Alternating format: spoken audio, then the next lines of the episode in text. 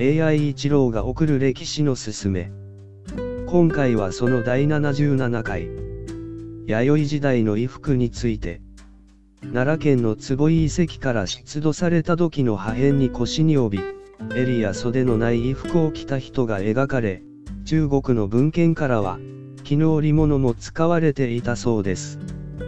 旗織具や布も見つかっているそうです。弥生時代の衣服の歴史って、お、も、し、ろ、い。それじゃ。またね。